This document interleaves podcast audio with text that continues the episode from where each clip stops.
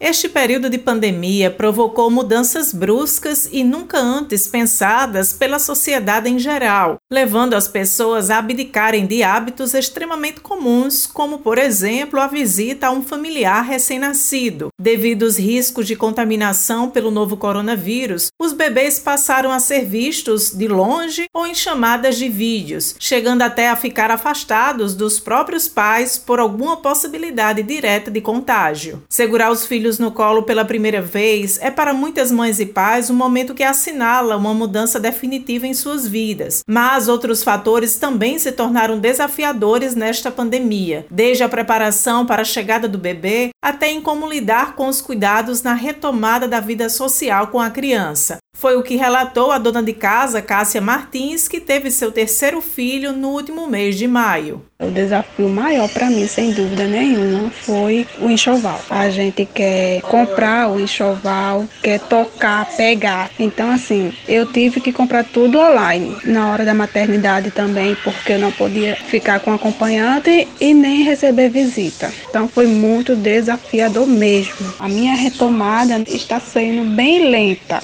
Eu não posso me aglomerar pelo fato de eu estar com um bebê no momento. Então, assim, eu estou tendo todos os cuidados possíveis, principalmente voltada a ele. Para a psicóloga infantil Gal Falcão, orientadora parental, alguns outros cuidados são necessários para garantir a saúde emocional da criança nessa condição. As crianças que nasceram em tempos de pandemia já nasceram nessa realidade, não conhecem outra forma de estar nesse mundo. Então, não há necessidade de uma maior adaptação, apenas que os pais se atentem a promover os estímulos necessários para essa faixa etária nos primeiros meses. Acredito que o cuidado maior seja com a saúde mental dessa recém-mãe, por exemplo, que está imersa nessa realidade, possivelmente com pouca ajuda, com uma rede de apoio restrita porque não pode receber visitas. É necessário que os pais estejam bem emocionalmente para que o filho também fique. Equilibrar o home office com os cuidados com o bebê. É necessário também um pai participativo. Também cuidado com a privação de sono, que eleva o estresse, então desestabiliza emocionalmente. São cuidados importantes que refletem na saúde emocional da criança. Caso essa família perceba que precisa de ajuda,